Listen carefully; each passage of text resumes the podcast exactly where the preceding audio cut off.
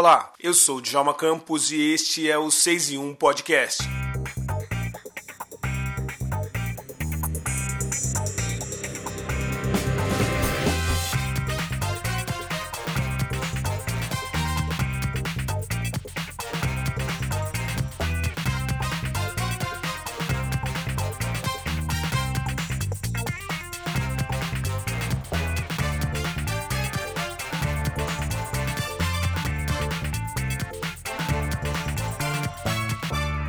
Nossa conversa nesse episódio do 6 em 1 Podcast é com uma mulher que, depois de enfrentar um dia de muita tristeza e decepção, ela resolveu colocar sua melhor lingerie, olhou para si mesma e começou a criar uma marca de lingerie. Ela criou a MAPA, sigla que significa Mais Amor por Amor. Nosso papo nesse episódio do 6 em 1 Podcast é com Jerusa Gama. Jerusa Gama é estilista e fundadora da MAPA Lingerie, que tem sede na cidade de Divinópolis, em Minas Gerais. Jerusa é uma das mulheres mais inteligentes, criativas criativas e interessantes da moda brasileira. Ela produz não apenas lingeries incríveis, mas também pijamas que podem ser usados não apenas para dormir, mas também para atividades sociais, como ela mesma faz em vários eventos que participa. Jerusa traduz para sua marca uma ideia de autoestima que faz com que a Mapa se torne uma das marcas mais bacanas do país. A minha conversa com Jerusa aconteceu durante a série de entrevistas que o 6 em 1 Podcast realizou na Africa Fashion Week, a semana de moda africana, que aconteceu entre os dias 25 e 27 de maio na cidade de São Paulo. E diferentemente de outros episódios do 6 em 1 Podcast, nesse episódio você vai ouvir alguns sons externos durante a minha conversa com Jerusa. Isso, claro, não interfere em nada a ótima conversa que eu tive com ela. E fala de sua marca de lingerie, fala de sua história na moda e fala de seu futuro lançamento. Terá inspiração no continente africano. Claro, eu mando meu muito obrigado à empresária Silvana Saraiva pelo convite para participar da Africa Fashion Week. Silvana, parabéns pela semana de moda. Foi um evento incrível e a gente saiu muito feliz de lá. O 6 e 1 Podcast abre alas para uma ótima conversa com Jerusa Gama da Mapa Lingerie.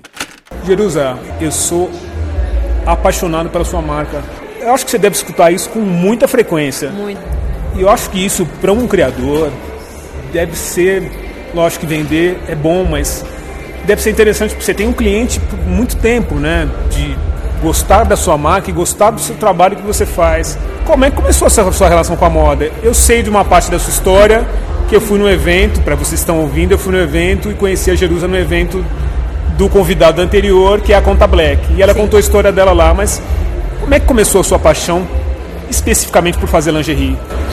Olha, eu acho que pra gente falar desse assunto específico, vou voltar um pouco. Né? Ótimo. Vou voltar lá, lá nas minhas avós.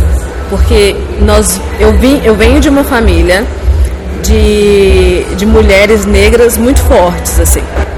Então nós temos um histórico de, de costureiras, de, de de, de, mulheres sempre muito arrumadas, que gostavam muito de, de, de, se vestir bem e tudo mais. Minha mãe até fala: você parece muito com sua avó.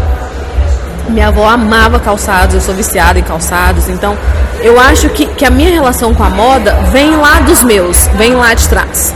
Nós temos, por parte da minha mãe, nós temos, tínhamos, né, faleceram, dois tios costureiros um trabalhava com, fazia bolsas de couro, muito bem, muito bem. Nós tínhamos outro tio que tinha uma empresa de, de fazer sofá, estofados e tudo mais, costurava super bem. Então a gente vem herdando isso e, e na hora que chegou na parte dos filhos, veio a Jerusa com o interesse de fazer moda.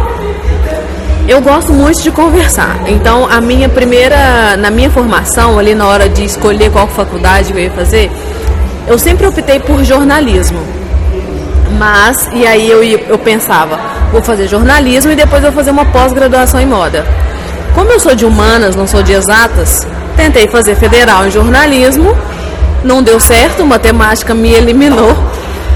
Matemática não gosta muito de mim, a gente está fazendo as pazes agora no empreendedorismo. Mas, e aí eu inverti a ordem. Eu pensei, eu vou fazer então moda, e depois eu faço uma pós em jornalismo, jornalismo em comunicação, comunicação, né? E aí, é, não, não, não tinha muito. É, o, o, na, na, minha mente isso estava formado, estava maravilhoso e tudo mais, mas não tinha muito os recursos para eu fazer todo esse movimento que eu gostaria de fazer. Nós somos filhos de pais negros. Nós somos três filhos. Eu sou a caçula. Seu pai e sua mãe são negros? Meu pai e minha mãe são negros. É, meu pai tinha, meu pai faleceu já, infelizmente, mas meu pai era mecânico, um ótimo mecânico, melhor da região, assim. E aí também pelo meu pai vem essa relação de gostar da roupa, da moda, porque meu pai era impecável, ele andava sempre impecável.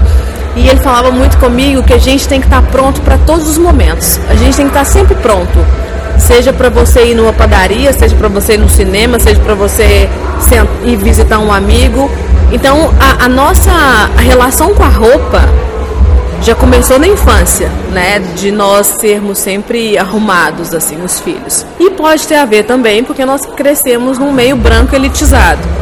Então tinha daquela, da, daquela estrutura, assim, dos meus pais nos deixar sempre muito bem, para tentar talvez receber menos ataque possível, né?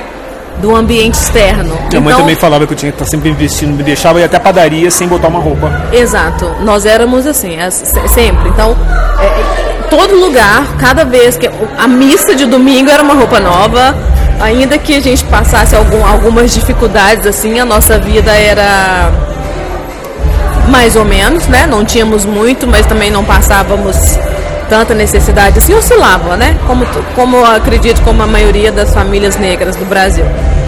Mas minha mãe sempre fazia questão de, de, de nos deixar arrumadinhos. E, e assim a gente foi crescendo, fomos criando é, bons relacionamentos com a roupa. E eu fui indo mais, fui indo mais. Então, quanto mais eu, eu, eu fui avançando em conhecimento, em autoconhecimento, eu escolhi a moda para ser a minha, a minha profissão. E, e foi muito legal porque assim, é, eu era na faculdade de moda, formei, eu entrei na faculdade em 2005. Eu era a única pessoa negra, né, da, da faculdade. Formei em Belo Horizonte, é, em Belo Horizonte. E ali nós tínhamos 70 pessoas na sala, brancas, né, a, a maioria mulheres. E na hora de formar, formou a metade e tudo mais, aí formou eu e mais uma, que ela é parda, né? Uma mulher negra da pele clara. Formou eu e ela. E, e entrar no mercado de moda, assim. Eu tô te respondendo, ok? Posso falar assim? Pode falar então, sim. tá. entrar no mercado de moda, pra, pra, pra mim, foi desafiador, né? Porque eu em Belo Horizonte, sozinha, sem ninguém do quem indica, né? Então, no primeiro período de faculdade eu já comecei a trabalhar. Essa era, eu comecei a fazer faculdade de moda na minha cidade, Divinópolis, e era faculdade particular, era super difícil isso para minha família, né? Era eu, difícil e cara? Muito cara, muito cara. Hoje seria mais ou menos quanto? Vamos, vamos falar de. Em 2005, a mensalidade era 800 reais. Nossa, era muito caro. Era muito caro. E a cada semestre aumentava 150 reais. Então a mensalidade ali ia para naquela época em mil e tantos reais. Hoje seria uma faculdade de uns três mil e poucos reais. Exatamente, é.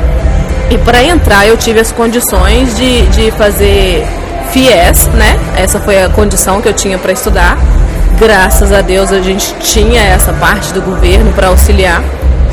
E, e, minha mãe e meu pai também trabalhando muito para me manter lá. E a minha condição era, dentro disso tudo, com FIES, com apoio dos pais e tudo, você só vai mudar de cidade se você arrumar um emprego. Eu comecei a fazer faculdade de moda na minha cidade, em Divinópolis, só que a faculdade não era aprovada pelo MEC. E, e, eu fiquei com muito medo na época de, de, de perder esse investimento todo que minha família estava fazendo em mim. E no meu sonho também, no futuro também, disso não valeu de nada, né? Porque naquela época, fazer faculdade de moda era brincar de, de, de boneca, né? E as pessoas ainda olhavam dessa forma, só menininhas ricas falando de roupa. Sendo que a faculdade tem muito conceito, as matérias são super legais, super profundas. Eu comecei estudando antropologia, foi aí que eu comecei. Esse é um ponto também que me faz querer lidar com vendas e com pessoas, a gostar de vendas e de pessoas. Então, no primeiro período de faculdade, a gente estudava antropologia, comportamento do ser humano. Nós estudávamos filosofia, sociologia, e aí vem as outras matérias de, de desenhos e tudo mais, história da moda, história da indumentária. Então o, o, a base da, da faculdade de moda era muito legal. Só que essa questão de não ser aprovado pelo MEC me fez querer ir embora dali. E eu não tinha condições de sair. Meus irmãos já tinham ido estudar e aí sobrou para a mais nova não tem, não tem dinheiro para você. Enfim, o resumo era isso. Não, não tem dinheiro para você, você só pode ficar aqui perto da gente. E eu queria muito ir, então minha mãe colocou essa condição para mim. Trabalho. Trabalho, é.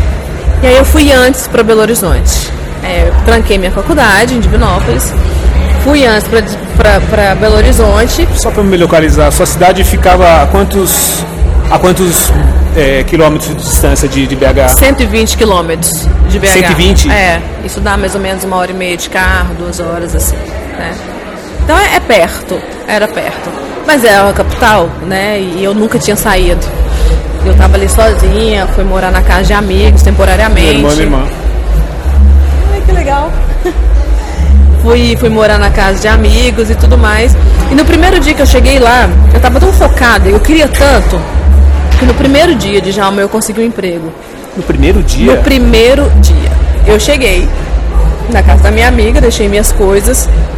E, e, na minha mente, eu preciso sair procurar um emprego. Almoçamos e saí. Eu morrendo de medo, eu era muito, muito comportamento de interior, de ficar com a bolsa agarrada, assim. Eu morria de medo que alguma coisa me acontecesse ali, né? Eu tinha vinte e poucos anos, era muito novinha. Muito ingênua também. Mas eu sempre tive. Acho que, que, o, que o dom e a, e a. de fazer as coisas acontecerem, assim. Eu quero, eu quero, eu quero, eu vou conseguir. Então no primeiro dia eu consegui achar um emprego numa loja masculina. E ali trabalhei, ali fui indo, fui indo, fui indo, então eu consegui ficar em Belo Horizonte com a ajuda, dos, com a ajuda do FIES, com a ajuda dos meus pais e ainda trabalhando para pagar os meus estudos ali. E a faculdade foi muito importante para mim. É, quando, quando eu mudei para Belo Horizonte, eu tive que começar tudo de novo. Fiquei cinco anos na faculdade de moda porque eu não consegui puxar as outras matérias da, da, da faculdade anterior. E assim eu fui caindo no mercado de trabalho muito cedo, né? Porque eu já, no primeiro período, já comecei a trabalhar, então eu, eu ia escalando, assim, como que eu posso ganhar mais dinheiro? Porque eu preciso me manter aqui, a faculdade fica cada vez mais cara, o custo de vida aqui é caro, porque eu queria morar num lugar legal. Eu sempre quis, eu quero morar aqui, mas eu quero morar bem também. Eu quero é, talvez a, a, a, pompa que a gente tinha lá da infância, né, de estar sempre muito bem arrumados, nos melhores meios, independente se a gente podia ou não, meus pais sempre colocavam a gente nos melhores lugares. E não ia ser diferente quando eu chegasse na fase adulta, né? Então eu morava super bem e para sustentar essa vida eu tinha que trabalhar muito e trabalhei demais. Trabalhei muito tinha período na faculdade que eu, eu fui migrando, né, para uma mulher negra querendo entrar para um shopping elitizado, sem quem indicasse, sem, sem conhecer ninguém, sem nada. O único argumento que eu tinha era, eu era muito bem vestida. E estudante de moda estudante de moda. Você via isso como argumento? Muito. O que ninguém tinha nisso, né? Então eu chegava nas lojas, as maiores lojas do shopping. Chegava, sou estudante de moda, né, né, numa pompa, com toda a certeza do mundo, mesmo morrendo de medo e mesmo ali com medo de ganhar um não. Então, mas eu não já tinha, né? Então eu precisava inconscientemente eu já tinha esse, essa, essa mentalidade de furar essas bolhas, de, de chegar nas portas chutando mesmo. Chegar com o pé na porta nesses lugares, né? Então eu custei entrar. Custei entrar. Porque o shopping era um lugar que você trabalhava muito, mas você ganhava bem. Ganhava bem no shopping? Ganhava lá. bem no shopping, né? Então com 20 e tantos anos eu, entrava, eu entrei pro shopping, eu faturava 3 mil reais naquela época, 4 mil reais, né? Então era, era muito bem-vindo isso mas eu não via, não via pôr do sol, não via, não via nada, né? Entrava pro shopping depois da faculdade e saía 11 horas da noite. Eu trabalhava muito. E, e assim fui indo, fui indo, formei, perdi meu pai no último ano de faculdade, quase desisti. É, tive aí meus problemas emocionais, nós éramos muito ligados, tive síndrome do pânico e tudo mais, e minha mãe não deixou eu desistir, falou que seu pai não gostaria de se você desistisse e tudo. Eu tenho uma memória triste da minha, da minha formatura, que não tem ninguém. Né? Eu não tenho uma, uma foto vestida com a, a beca nada, e nada. nada. Eu ainda vou, eu acho que eu ainda tenho que realizar isso, assim. Vai ser um momento muito emocionante na minha vida, não, não interessa em ano, né? Eu tô com 37 anos hoje, mas eu acho que eu preciso dessa foto ainda. Então na faculdade, na, na formatura não tinha ninguém porque meu pai faleceu e depois minha mãe minha mãe sofreu muito e teve um infarto silencioso. Então minha mãe ficou no hospital quatro meses, assim, quase que a gente perde minha mãe também, um atrás do outro na época que eu estava me formando. Então foi. Eu voltei para Divinópolis. Quando a minha história é longa, eu voltei bastante.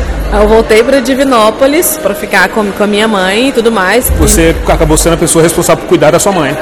Sim, uma das que voltou todos os filhos, né? Minha irmã estava em, em, em, Viçosa, já tinha formado em Viçosa, em arquitetura, estava em Ouro Preto é, nessa época e voltou também, todos os filhos voltaram. Meu irmão estava em Juiz de Fora, voltou, todo mundo ficou, ficou com minha mãe, né? Os três filhos juntos ali. Depois minha mãe foi melhorando, eles foram embora de novo e eu fiquei. Como eu já era formada e era e era você chegasse no interior falando que você tinha um diploma de capital, era era outra história. Então eu já cheguei meio metida também no interior e com meu discurso, né? Sou formada em moda, agora eu era formada. Então todo mundo queria me empregar ali de certa forma consegui empregos bons. Nós não tínhamos, lá em Divinópolis ainda a maioria das empresas não tinha departamento de marketing. E no meu último ano de faculdade de moda eu me especializei em gestão empresarial. Então eu tinha, nós estudamos, é, nós estudamos marketing, nós estudamos economia, nós estudamos é, publicidade, tudo ali naquele meio. Então as pessoas não estavam acostumadas com tanta informação assim, né? E eu fui levar essa informação para empresas legais que não tinham que esses não departamentos. É, exato. E aí entrei, comecei a trabalhar com, com moda praia e fui crescendo, crescendo, fui desenvolvendo projetos para as outras empresas. Eu sempre fui subindo, assim, porque eu eu estava muito fresca da, da, da, de conhecimento, buscava muitos estudos e queria sempre mais. Eu sempre fui muito ambiciosa, assim, para chegar nos lugares onde eu quero, para ter as coisas que eu quero. E eu ia conseguindo, mesmo que com, com, com os desafios, mesmo ganhando menos que alguns outros gerentes, né? Quando eu cheguei nas car nos cargos de gerentes. Mas eu bancava aquilo ali. E numa dessas empresas é, que eu fui, eu trabalhei em todos os segmentos da moda, que você imaginar. Todos? Todos. Lá em Belo Horizonte eu também trabalhei muito. Saí do shopping, fui trabalhar com outra coisa e tudo mais. Eu trabalhei trabalhei com na vida. Agora eu vou fazer um resumo porque senão não vou, não vou nem saber contar. não vou nem saber contar a sequência assim. Mas eu já trabalhei com moda feminina, adulta, moda masculina, já trabalhei com, com acessórios, né, com vendas assim, que foi a minha melhor experiência de dessa das, de todas as profissões que eu vou te contar aqui foi a do shopping. Eu vou te falar por quê. Trabalhei já com moda infantil antes da minha empresa, trabalhei com moda praia, moda fitness. Então eu meio que fui por eliminação, assim, né? Até eu chegar na, na moda íntima, que é o meu empreendimento hoje, que é meu negócio hoje, eu, eu caí de paraquedas. Nunca tive a pretensão de, de ser empreendedora. Sempre achei que eu ia aposentar em alguma empresa e ficar ali tranquila alcançar um cargo bom, que foi o que aconteceu comigo. Eu entrei para. Eu bati na porta das empresas que eu, que eu queria entrar. Não tinha vaga para mim, obviamente, porque o quadro já estava preenchido. Aí nem vou colocar o viés racial, né? Algum momento teve essa, esse recorte de tipo, ah, Jerusa não vamos chamar, apesar do currículo, ela. Ou aquela, aquele retorno que nunca chega. Você chega lá com um currículo bacana, o cara fala, ah, que bacana, daí não chama. Djalma, eu, eu acredito que sim, mas isso não era explícito para mim naquele momento. Então, é, eu não ter enxergado isso naquele momento foi um ponto positivo para eu não ter barreiras emocionais, sabe? Barreiras psicológicas, assim. Porque isso é até uma criação que nós tivemos, né, na infância. Meus pais criaram a gente falando que vocês podem, tudo que fulano pode, vocês também podem. Então, muitas vezes, a gente nem sabia o que, que isso queria dizer muitas vezes, né? É, mas a gente cresceu com isso, a gente pode. Então, a gente cresceu podendo, né? Só que chega na fase adulta, que a gente vê umas diferenças, né? Nós somos todos iguais, mas toda vez que se fala em igualdade, um diferente fica de fora. Então a gente começa a, a sentir algumas diferenças. Por exemplo, é, por que, que fulano ganha mais do que eu. Se estão no mesmo cargo, Exato. com a mesma formação. É, isso. É, por que, que eu não posso fazer tal reunião sozinha? Só que eu não enxergava isso, né? Eu, eu era mais, eu era lida como com um pouco de atrevimento, porque eu enfrentava isso, eu questionava. Não, eu vou fazer reunião sozinha porque essa, essa é, a, é a minha gerência e eu vou para São Paulo fechar a feira sozinha. Não, Jerusa, mas não sei o que, não, eu vou sozinha. Então eu, eu enfrentava assim, e, e foi bom para eu não eu não enxergava, mas eu trabalhava muito, muito mesmo. E, e aí nessa empresa, antes da, da, da MAPA, né, que é a minha empresa hoje, é uma empresa de moda infantil que, que vende milhões, Brasil inteiro e tudo mais. É uma empresa de Minas, mas que vende no Brasil inteiro. Exato. Uma empresa nacional. Exato, uma empresa nacional. E eu entrei e essa empresa não tinha vaga para mim. E eu perguntei para elas qual que era os sonhos delas. E elas sempre falaram, duas, são duas irmãs. Elas sempre falavam assim para mim: "Ah, a gente tem muitos sonhos e tudo mais. Não tinha vaga para mim não. A gente tem muitos sonhos. Eu falei, me conta um dos sonhos que vocês têm. Qual, o que, que você quer da sua empresa amanhã? E era só uma marca infantil feminina. Fui puxando, puxando. Pode continuar. Tá. E elas falavam que um dos desejos delas era ter uma marca masculina. E aí depois uma marca feminina que fosse mais simples, que essa marca é uma moda feminina premium, né? Aí eu falei para elas, me dá 15 dias que eu vou desenvolver um projeto para vocês com números, pesquisa de mercado e tudo mais. Se vocês gostarem, vocês me contratam. Aí elas assustaram assim. Fui, Djalma. Trabalhei demais. Estudei todas as marcas, entrei por mergulhei no universo infantil, eu não sabia nada e apresentei o projeto para elas depois de de 15 dias, né? Então eu apresentei três projetos para elas, que eram de moda infantil masculino, colocando ali oportunidades de mercado, colocando o cenário ali em que elas iam enfrentar de concorrência, as ameaças e as oportunidades, os pontos fortes e os pontos fracos. Você já saiu de casa pensando nisso? Não, surgiu na hora a ideia.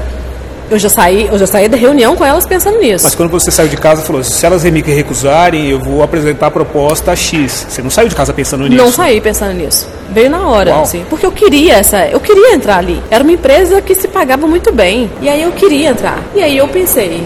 Eu tenho que entrar de alguma forma, né? Vou tentar. E aí desenvolvi três marcas para elas. E aí gostaram demais, apresentar, apresentei, gostaram demais e falaram para mim depois da apresentação, você começa amanhã? E não tinha vaga para mim, né? Então eu, eu acho que assim é, é chegar com o pé na porta, né? Vezes, muitas vezes a gente tem que chegar com o pé na porta. E aí eu entrei nessa, nessa empresa como estilista, criamos a marca masculina. No primeiro ano, essa marca representou 40% do faturamento da empresa. 40%? 40% do faturamento de milhões, né? Então, nesse momento, nesse ponto, eu tenho um arrependimento de não ter sido mais inteligente. De ter colocado e a sua porcentagem. Exatamente, participação. Mas eu era muito nova nisso, né? Eu, eu era. Só tinha muita postura, mas eu não tinha tanto conhecimento, assim, de mercado, de, de, de oportunidade para eu crescer profissionalmente. Você criou um negócio milionário para elas. Sim, e que teve muitas contribuições, né? Porque ali nós tínhamos um bom gerente comercial, eu viajava muito com ele, elas também abriram muito a mente para isso e, e foi um sucesso. Fiquei nessa empresa cinco anos. De estilista eu fui para para gerência, de gerência eu virei coordenadora, de coordenadora eu virei coordenadora de estilo e gerente de marketing. E aí, enquanto eu estava nessa empresa, eu fui estudar outras coisas, porque eu precisava aplicar mais coisas né, na, na, na empresa com que eu podia acrescentar, né? E eu sabia que se eu estudar mais, eu acrescento mais e ganho mais. Fui estudar mais. Aí eu fiz especialização em marketing no Rio de Janeiro e fiz uma especialização em, em branding, que é gestão de marcas. E branding estava muito no começo, né? Então, então a gente, nós fizemos um rebrand na marca que foi super legal e fui ganhando gerências. Eu cheguei abaixo das, das diretoras, né? Das donas, assim. Mas eu trabalhava muito é uma empresa super legal. Hoje elas são minhas clientes. É, a gente tem um relacionamento super bacana. Elas compram da sua marca? Elas compram, compram da minha sua marca, para vender lá? Não, elas compram da minha marca para pra elas. uso, é. uso pessoal mesmo. Exato, é. E trabalhando com elas, eu, eu aprendi muito também, porque a empresa me possibilitava viajar muito. Então a gente tinha os gerentes, cada um de uma área, e como eu, sou, eu fui, eu sou atrevida, né, e muito curiosa, eu queria viajar com os gerentes para ver como é que funcionavam os sistemas. Então eu aprendi muito nessa, né, nessa empresa e nesse momento da minha vida eu soube aproveitar muito do que estava sendo ofertado ali, apesar de trabalhar demais, cansar muito. Um dos motivos que, que eu quis desistir né? Não tinha final de semana direito, não tinha feriado e tudo mais. Você não era casada, não tinha filhos, não, nada? Não, não sou casada ainda, não tenho filhos, nada. Então eu, eu era eu, eu e minha família ali, né? Minha mãe, então, é, então podia ficar muito tempo fora. Mas a gente viajava para fora do país, fazia pesquisa de moda fora do país, então, né, Isso muitas é oportunidades, é. Então, foi uma contribuição de ambos os lados, né? Eu, eu, eu sentia que se eu estudasse mais, eu ia crescer muito e ia ajudar a empresa a crescer. E quanto mais a empresa crescia, mais eu poderia crescer também junto com ela, né? Então eu eu gosto desse exemplo e gosto de, da lembrança desse meu da minha trajetória é, profissional, porque foi de muito acréscimo de todos os lugares onde eu passei, sabe? E aí vem a história da minha empresa. Chegamos na Mapa. Foi um dia que eu estava muito estressada, muito triste. Era um dia que eu não via, falei, ah, não quero isso mais. Qual eu... era o motivo da tristeza? Você pode falar? Posso. Meu relacionamento tava péssimo. Não tinha um namorado, mas eu tinha alguém. Tava péssimo. Eu chegava em casa sempre muito tarde, sempre muito estressada, então eu brigava muito com minha mãe. A gente tinha uma relação assim bem de, de bem difícil. É, minhas amigas, eu não tinha muito tempo para estar com elas e eu ganhava, ganhava uma grana legal e eu gastava com nada. Eu ganhava bem e ficava devendo, porque eu gastava com nada, assim. A, a minha vida, ela foi perdendo o sentido, o sentido. assim né? Então eu tava ali só por dinheiro. E eu pensei, cara, isso tá errado. Isso tá errado. Eu tô cansada, eu tô exausta, eu brigo com todo mundo, eu sou estressada, eu tô sem prazer nenhum na vida, então será que eu tô na área certa? Eu comecei a questionar a minha profissão. É, não quero mais isso e tudo. Eu liguei pra minha irmã nesse dia, eu tava chorando muito. Liguei pra minha irmã, falei, Priscila, nossa, eu escolhi a área errada. Aí ela, Jerusa, vai dormir, toma um banho e tudo. A gente desabafou bastante toma um banho, vai dormir e tudo mais. E aí, é, assim eu fiz no banho, chorando, soluçar. Saí do banho, abri minha gaveta, assim, de, de toalha, ainda chorando. Tinha lá em cima é, uma calcinha, tava sobreposta, assim. Uma calcinha que eu tinha ganhado para usar com um namoradinho. E aí o relacionamento que acabou tinha usado com o namoradinho e tudo, deu tudo certo. Acabou o relacionamento e aquela virou a minha melhor lingerie. Então eu guardei. Era uma lingerie ótima, assim. E aí, é... Engraçada lingerie... essa história, né? Era uma lingerie de grife, Jerusalém? Era, era uma lingerie. Posso falar? Pode. É uma lingerie da Hope. Legal. E aí ela é uma lingerie de abacaxi, ela tinha, se lavava não sei quantas vezes, ela ficava com cheiro ainda. Ela, ela tinha, um, tinha um contexto especial. O namorado assim. caprichou. Caprichou, caprichou. E, e aí a lingerie também era legal, né? E eu guardei ela, guardei ela na embalagem e tudo. Aí nesse meu pior dia, Djalma, eu peguei essa lingerie e vesti pra mim. Na hora que eu vesti e deitei, me deu aquele estalo que eu estava pegando a minha melhor lingerie no meu pior dia para eu me sentir bem. E aí eu pensei, eu preciso fazer, eu posso fazer mais pessoas se sentirem assim também. Aí eu peguei o telefone na hora, liguei para minha irmã. Priscila, eu tive uma ideia. Ela, mas você não tava chorando agora? Eu falei, Priscila, aconteceu isso, aquilo, nananana. Ela não entendeu nada. Foi a primeira vez que a lingerie te, te fez se sentir bem ou só naquele, a partir daquele momento? Você Foi já a... tinha tido outros momentos em que você falou, ah, tô me sentindo um lixo, vou botar um, não. um sutiã, um não. conjunto bacana e vou sair, não. daí, poder, sair daqui me sentindo poderosa, não? Não, foi a primeira vez. Eu nunca fui ligada a lingerie. Eu comprava calcinha de, de kit. Você? Eu. Você eu... tá falando desses kits que vem três? Sim, super simples. Sim, eu era essa pessoa. Eu nunca fui apegada à lingerie.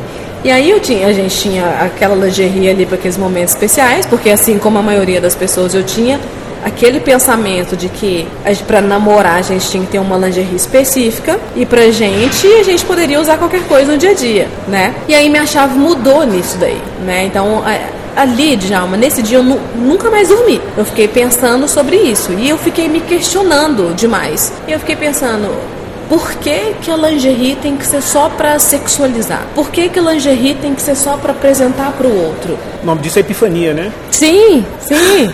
Porque, e aí, aí pensando nisso, eu, eu, eu comecei a, a, a, a, colocar propósito nessa coisa toda. Porque a lingerie é o único artigo de moda que ainda que você vá se apresentar para o outro ou para outra pessoa, né, ou seja, homem ou mulher, você veste para você primeiro. Você escolhe para você primeiro. Então é, é algo da moda que está no seu no seu íntimo para você. Por que, que a gente tem que vestir qualquer coisa?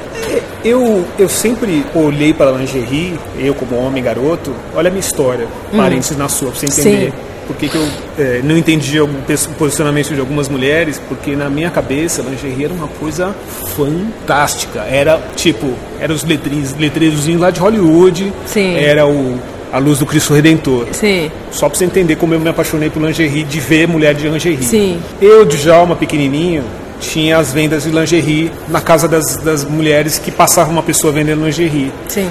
E para a lingerie funcionar na ação cliente-comprador, a mulher fazia um desfile. As meninas que desfilavam, as meninas que desfilavam recebiam o, a lingerie, não sei se ficava com elas, uhum. e, desculpa, e as crianças menores, no meu caso, podiam ficar até uma determinada idade. Então, eu podia entrar nos desfiles de lingerie até uma determinada idade e ficava ali. Então, via as mulheres botando aquelas lingeries, se sentindo incríveis. Uhum. E eu ficava sentado ali com o olhinho Sim. alucinado. Não tinha é, só para você entender, não tinha o, o, contexto sexual. Sim, sim, Era sim. o contexto de achar bonito sim, mesmo. Sim, admiração. O corpo da mulher. Sim. Eu não ficava, ah, estou sim. excitado com isso. Era de ver bonito. Sim. Aí comecei a crescer um pouco, daí olharam e falaram, hum, já não dá mais. Sim. E botaram para fora. E no lugar onde tinha, o meu vizinho tinha um galpão, tinha aqueles nós de madeira. E a gente furou os nós e ficou observando pelos nós o desfile por muito tempo. Sim. E eu já gostava de lingerie. Ai, que legal. Depois eu cresci, todas as namoradas que eu tinha, eu investi em dar umas sim. boas lingeries pra ela, e é o máximo. Sim, sim. Tem mulher que não gosta de lingerie. Sim. Fui casado, dava outra lingerie, dava uma lingerie por semana pra minha mulher, sim. minha esposa e uhum. tal. Então lingerie pra mim era o era manchete, era sim. sempre coisa espetacular. Sim. Só que eu passei a conviver com, com mulheres que achavam lingerie, ah, não quer uma. Sim. Ah, precisa se incomodar. Pode ser a de de algodão mais baratinha mesmo. Uhum, uhum. Ah, não sei o quê. Só pra você ter uma ideia, eu cheguei a presentear minha antiga sogra com autorização da minha mulher, Sim. porque no varal ela colocou uma, uma, uma lingerie que eu falo, não dá, né? Dá, né? Essa não dá. Ela falou assim: o que, que foi? Eu falei: olha, o que, que a sua mãe tá vestindo? Ela falou: mas como você vai falar pra ela? Eu falei: eu não vou falar, você vai falar. Comprei e ela deu pra mãe, só pra você ter uma ideia. Por isso que, pra mim, lingerie era. Sim, é legal isso, né? Porque você tinha aquele olhar de, de admiração, porque você viu alguém se curtindo, se achando mais bonita de lingerie, né?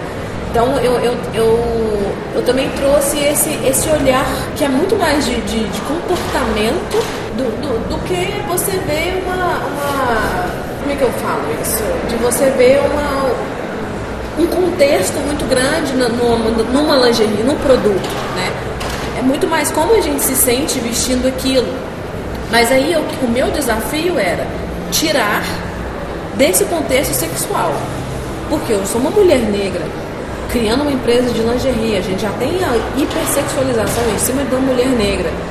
Como que eu escolho ter uma, ter uma empresa de lingerie? Nessa época eu já estava fazendo terapia. Eu comecei a fazer terapia pela perda do meu pai, então eu fui descobrindo muitas coisas sobre minha persona também, né? Sobre os meus bloqueios e, e sobre as minhas relações com as pessoas, até mesmo no, no meu ambiente amoroso, assim. Então eu, eu sempre quis tirar a lingerie desse contexto só sexual e trazer para o contexto de, de autoestima, de amor próprio. Porque foi o gesto que eu fiz comigo mesma, né? Naquele meu pior dia, para eu me sentir bem. E aí, se eu escolho estar bem, meu bem-estar vai cuidar de todo o resto. Aquela coisa ruim vai passar. Então eu posso usar a moda nisso. É, eu sempre trabalhei isso, usa a moda a seu favor. Esse era um, um das frases efeitos que a gente sempre tem na marca, né? Se olha com bons olhos. E aí começou a minha construção com a minha autoestima. Que eu achava que eu era. eu já tinha chegado num, num ponto de autoestima é, inabalável. Só que não. Eu me escondia muito atrás dos cargos que eu tinha conseguido alcançar. Você se achava bonita porque você tinha uma posição. você tinha uma posição uau, exato. todo mundo. É, ah. exato. Então aí, aí, eu fui vendo que eu não. E aí que a gente a estava na, naquela época de, de mergulhar na história das pessoas negras, de nós, né? Na nossa história, e nos ver como bonitos, ver outros negros como bonitos. E aí isso foi uma, uma, uma, uma construção da Jerusa com a mapa. Né? Então, eu acredito que as pessoas tenham identificado isso porque isso vem de muita evolução. Foi evoluindo junto, sabe? A persona com a marca. A pessoa física e a pessoa jurídica. Foram evoluindo junto. Então, ali trazia muita verdade. Quando eu falava para as mulheres é, se olhar com bons olhos, é porque eu estava fazendo Você aquele estava se olhando com bons olhos também. Comigo, né? Então aí que vem o, o nome veio daí, foi da minha irmã, e minha irmã que deu o nome. Sua irmã é um gênio, né? Minha irmã, ela é muito inteligente. Eu, eu sinto, na, olhando na, nas redes sociais, que para você hoje fazer um vídeo e postar uma foto de lingerie é uma coisa extremamente natural. Sim. E que as pessoas que compram suas peças têm uma relação do tipo: eu gosto porque estou me reconhecendo na Jerusa. Exato. E tem também o fato de além de você. Isso é a minha leitura, tá? se eu estiver errado, você errado. Ok. Ah, Djalma, não é isso. Tudo bem. E que além do fato de você estar oferecendo um produto, porque eu já vi suas peças antes de, de conversar com você, são de muita qualidade. Uhum. Tem uma coisa que é muito bacana, tem um valor que não é só lingerie. Sim. Lingerie tem muitas marcas, Sim. mas eu olho para as peças e não, o pijama, Sim. Eu, não, eu, eu não vejo só lingerie. Tem Sim. alguma coisa que eu não sei te explicar o que, que é. Tem alguma coisa a mais ali. Tem, tem. As pessoas falam isso comigo também. É, é, talvez, eu acho que nem tanto o que a gente traz de inovação no mercado íntimo do Brasil, que é dar versatilidade para a lingerie, né? Tirar a lingerie só de dentro e colocar ela para fora. Um dos pontos que fez a nossa empresa crescer Brasil, né? Ficar conhecida em, em, muitos pontos, assim, com muitas pessoas, com nomes importantes e meios importantes também. De, de trazer versatilidade, de não usar só para dormir, não usar só debaixo da roupa. Como que a gente pode usar a lingerie de uma forma externa sem, sem a sexualização? Como a gente pode usar é, um sutiã aparecendo sem ser vulgar? Como que a gente pode tirar o, o, o, o pijama só de dormir para sair também, né? Porque a gente chega, eu cheguei no a, a relação dos pijamas foi assim. Eu, eu tava ali com 30 anos e no mercado ou a gente tinha pijamas de bichinhos, né? Eternos pijamas de bichinhos, florzinhas, nananã, bonequinhas e tal. Ou você tinha as camisolas esvoaçantes que era de casamento. Então, aonde que eu entrava nisso? Eu já não passei queria. por essa experiência né? de comprar presente. Ficavam. Não tinha um meio, né? Exato. É, não tinha um meio. As pessoas de, de, de 30 anos vestem o quê? Eu não quero mais essa, essa, essa roupinha de bichinho, mas eu também não quero uma camisola de lua de mel. Né? E, aí, e aí eu fui trazendo umas coisas chiquezinha, é, com uma pegada de moda, né? Porque a minha formação é moda. Então eu, eu, eu trazia sempre informação de moda para a moda íntima. Né? Então todas as lingeries que a gente, que a gente faz é, é sobre estudos das principais tendências de moda, cores, shapes, texturas, é, a padronagem, né? hoje as estampas que a gente trabalha no, no, nos pijamas e que externiza isso. Então é, é, bem, é bem por aí, assim. Mas eu acho que também que tem algo a mais, que tem muito da Jerusa ali na mapa, né? Tem, tem muita. Você, não, você vai ter não sei se é uma boa notícia ou uma notícia ruim, mas você vai ter dificuldade se um dia você quiser vender a marca por alguma empresa quiser comprar, né? Sim, eu já, eu já tentei, Djalma, inclusive levei muito xingo de consultor por causa disso. Eu já tentei sempre deixar mapa de uma forma independente, assim. Aí teve uma época que eu quis dar uma sumida, sabe? Que eu quis a marca indo por, por si só, assim. Sem você? Sem eu. Mas não tem como desvincular. É que é, é impossível você hoje olhar para sua marca e não ver você. Sim. Isso é bom. Sim, isso é bom. É. Porque é, eu vejo a sensação de que uma pessoa está livre de um monte de coisa ali, isso pra mim, como homem, é muito legal. Sim. Tipo, eu não vou lá no. Desculpa a expressão, Sim. mas eu não vou lá no seu Instagram pra ver sua bunda. Sim, sim, sim. Eu vou lá por uma outra coisa. Sim. Inclusive essa semana, prova que eu, que eu fiz a liçãozinha de direito de casa, você Aham. deu uma bronca num cara que foi muito interessante. O cara. essa boca. Essa boca também fala? essa boca só- também fala. É, essa, boca, também beija ou só é, fala? Exato. Aí você fica assim, pô. Esperava uma Sabe, pergunta mais. exato, sabe? Tem tanta coisa pra gente olhar numa mulher, né? Tem tanta. E esse foi um do. Quando a mapa começou, e, eu não aparecia de lingerie ainda não. Eu tinha vergonha. Pode não parecer, mas eu tenho um lado tímido aí também. E aí eu tinha muita vergonha. Então eu tinha outras, outras mulheres ali que. Todas, um parêntese, todas as pessoas, todas as mulheres que estão na mapa são clientes. Eu nunca quis. Ah, você não contrata modelos pra posar com a... Todas são clientes, né? Eu queria pensei que- trazer a realidade pra marca. Porque eu vi que tem mulheres com cara de mulher que você namora, que você se relaciona, não? Sim, não a, mo- a modelo padrão, né? E isso é um, um dos pontos que nos fez aproximar também de pessoas, porque é um, é um relacionamento real, né? Entre marca e consumidor final. Isso também passou pela Jerusa. Porque eu queria, quando eu, eu. eu ainda sou uma pessoa anônima, né? Sou uma pessoa comum. Mas eu gostaria muito que tivesse uma marca que relacionasse comigo. E não tinha uma marca que relacionasse comigo. Eu comprava, eu gostava de marcas, quando eu comecei a ganhar bem, eu comprava marcas muito caras. Eu queria que aquela marca me notasse, me tratasse super bem. Né? Mas a marca nem sabia quem que eu era. Então eu falei, eu vou criar uma marca que relaciona com os clientes, que relaciona com as pessoas. E aí as, as modelos sempre foram as nossas clientes, legal. né? Então ali a gente tinha um relacionamento real. E elas amavam receber o convite, todo mundo já comprava esperando os convites. Todos os eventos de lançamento de coleção nosso, eu, eu tinha que abrir as vendas dois dias antes, porque as pessoas queriam ir vestidas. E nossos eventos, a gente, toda a coleção, a gente reunia, antes pandemia isso, a gente reunia 200 mulheres, fechava um pub e tudo mais, ficava ali 200 mulheres de mapa e tal, conversando, relacionando. Então a gente transformou um produto em uma grande rede de relacionamento. De bom relacionamento consigo mesmo, principalmente, e bom relacionamento com outras mulheres, para quebrar padrões ali. Então a gente quebrou muito tabu ali de competição entre mulher. A gente quebrou muito tabu ali da, da lingerie só debaixo da roupa. A gente foi quebrando muitas coisas de, de- das mulheres se conhecerem, das mulheres saírem sozinhas e fazer amizades lá, porque elas ficaram amigas ali. Hoje uma das minhas tem várias melhores amigas que eu conheci através da mapa, por clientes, né?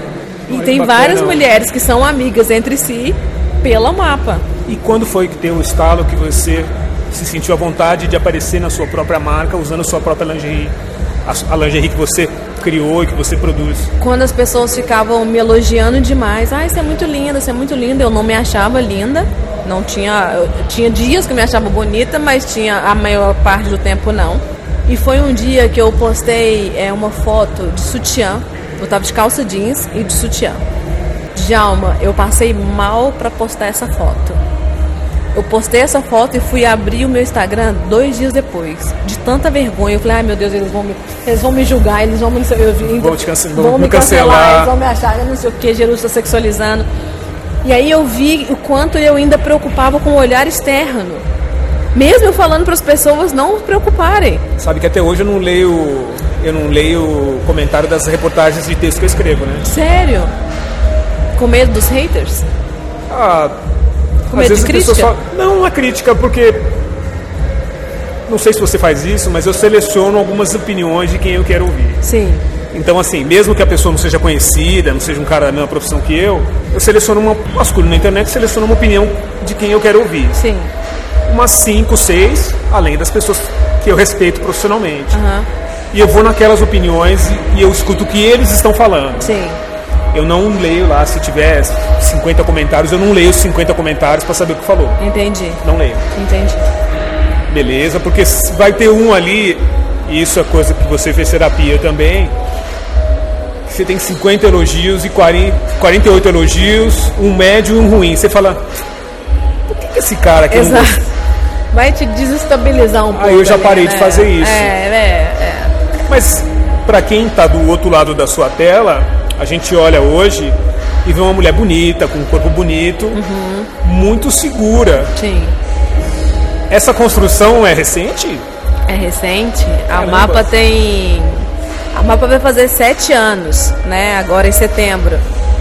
Então eu acho que com o avanço da mapa, da marca, eu coloco o meu avanço também de, de bom relacionamento comigo mesma, né?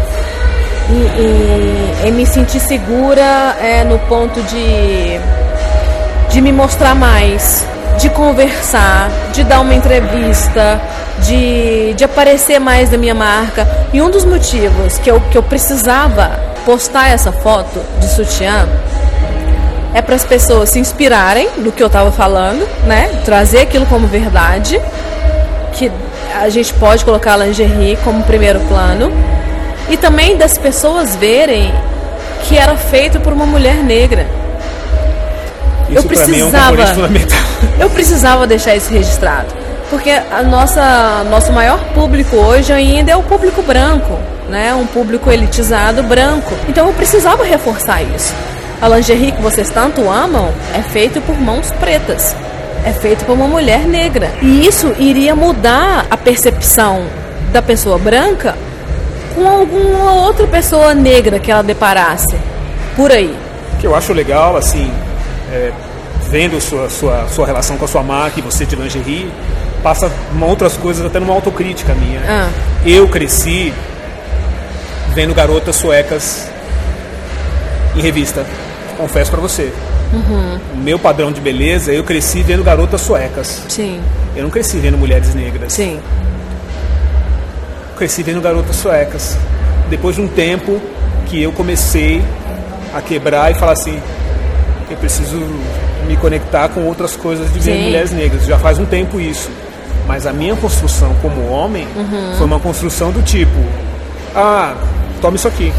Sim, E não era uma mulher negra. Sim. Era sempre uma mulher branca. sim. Se a revista fosse mais pesada, explícita, eram suecas, que eu não sei de onde as pessoas colocavam. Sim. E como me construíram assim, eh, eu acabava procurando por essas Sim, coisas.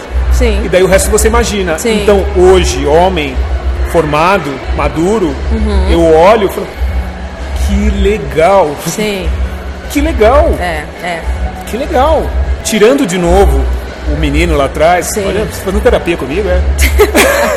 o menino lá atrás que olhava sem sensua- sensualizar muitas coisas, é isso. Lógico, ver uma foto bonita é legal, mas pô, a construção disso é fantástica pra mim. É, é. Eu acho a, a mesma evolução que vocês homens pretos tiveram, nós mulheres pretas também, que estamos tendo, né? Nem é, nem é, nós não chegamos ainda no nível de evolução racial assim, né? Então a gente, nós estamos nesse caminho, estamos construindo. Isso é recente para todo mundo. Eu fui me relacionar com um homem negro por escolha, porque eu escolhi, né? Não era o meio que eu, que eu vivia. E aí eu já tinha minha irmã e, e a muito amiga da minha irmã, ela, ela sempre tinha essa pauta comigo, assim, essa pauta entre elas e eu ficava ouvindo. Né? Essa amiga da minha irmã morava no Rio de Janeiro, então todo carnaval a gente ia para o Rio de Janeiro. Eu participava dessa pauta delas, elas já estavam muito mais à frente em estudo da- da- de, de fortalecer a negritude. E eu ainda com os meus namoradinhos brancos, né? Eu ainda só com, com amigas brancas, porque eu cresci nisso. E aí foi despertando em mim a vontade também de estar mais perto dos meus. E aí eu, eu, eu fui tendo decepções com namoradinhos brancos. E aí elas iam avançando nisso comigo, né? Que eu era a mulher negra que ficava escondido. Eles gostavam muito de mim, mas não era pra namorar. E, e aí eu fui abrindo a mente para isso também, né? Somado a esse diálogo, somado à terapia e somado a eu construindo a minha relação com mulher negra e passando a olhar também para outras mulheres negras, que não fosse só a minha referência. Minha referência era Naomi Campbell, né? Minha referência na moda é Naomi Campbell e pronto. Eu olhava para ela, eu quero ser ela e é isso. Eu fui me relacionar com homens negros, eu tava com 30 anos. Você tá com 36, 37 agora, recentemente. É recente, né? Então eu passei o período só querendo homens negros, só querendo homens negros.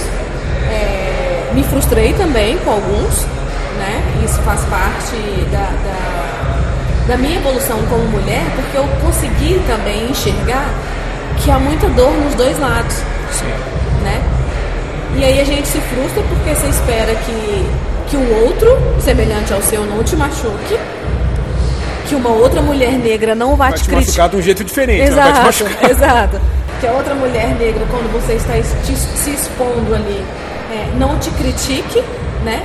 Por eu, por exemplo, ser uma mulher negra que usa cabelo liso, né? Quantos comentários eu já tentei entrar e as pessoas tentavam me derrubar aí. Ah, mas você tá No cabelo no liso? cabelo liso. Ah, mas você está comentando sobre isso, você usa cabelo liso. E aí eu entrei nessa parte também de, de me questionar se eu não estava menos, entre aspas, tá? Menos negra porque eu usava cabelo liso.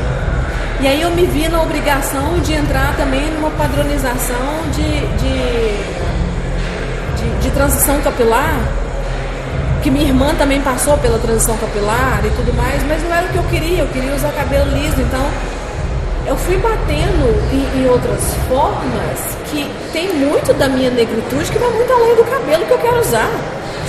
Né? Então a gente entra em outras questões. Então isso tudo fez Se parte. você pintar o cabelo de loiro, se você pintar de vermelho, você não vai deixar de ser Exatamente. negra porque o cabelo tá pintado de loiro é, ou vermelho. exa- exatamente. Aí a gente entra, eu comecei a pensar em outras frentes também. Eu falei, cara, quem me critica nem relaciona com homens pretos. Quem me critica tá fazendo tranças fininhas e longas para ter o cabelo com balanço muito próximo do liso. A gente entra em outras questões, né? Que aqui vai muito além. Cara, Se a gente for abrir cada caixinha dessa, a gente vai muito além. E, e eu fui me fortalecendo é, na terapia, fui me fortalecendo com, com outras histórias de outras mulheres negras e fui me fortalecendo estudando a nossa história da África, né? Você chegou numa pergunta que eu ia te fazer lá atrás. Isso tem a ver com o fato de recentemente você ter comentado que pretende lançar uma coleção inspirada na África. Sim, Que bacana. sim. Quando sai essa coleção? Já pode falar Ai, alguma coisa?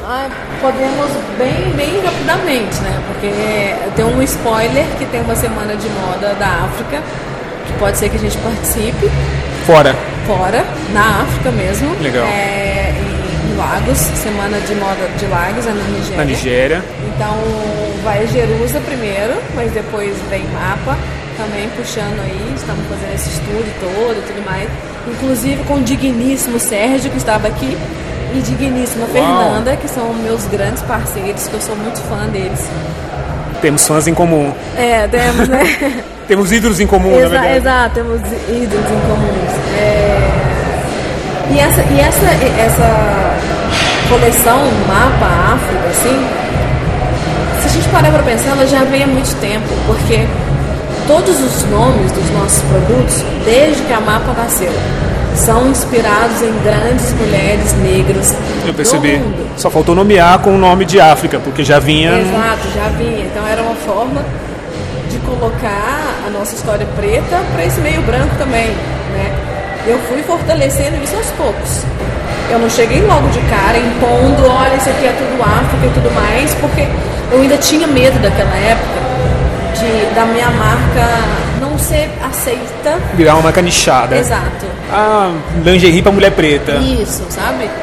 E aí, é, como a gente não fazia, a gente não faz uma, uma moda étnica, né? Focada no- no- no- nas características de, de estampas, por exemplo, de moda afroétnica, né? O que eles, todo mundo espera que um empreendedor negro faça. Fazia roupa para todo mundo. Faço moda para todo mundo. Mas aí, nesse mergulho bem recente, assim, de querer trazer mais da minha história na minha marca, mais necessariamente nesse rebranding que nós fizemos tem seis meses, né? Eu trago mais nossas origens. Então, eu trago mais estampas, eu trago mais, mais cores, é, eu trago mais, mais porquê e trago mais verdade, mais fala sobre isso também. né? Então, essa, essa coleção inspirada na África vem no próximo ano. Este foi mais um episódio do 6 em 1 Podcast. Se você quiser ouvir outras entrevistas, acesse seu tocador de podcasts e confira outros programas que a gente já publicou. Estamos no Deezer, Spotify, Google Podcasts e em todas as principais plataformas de streaming. Um grande abraço e a gente se vê por aí.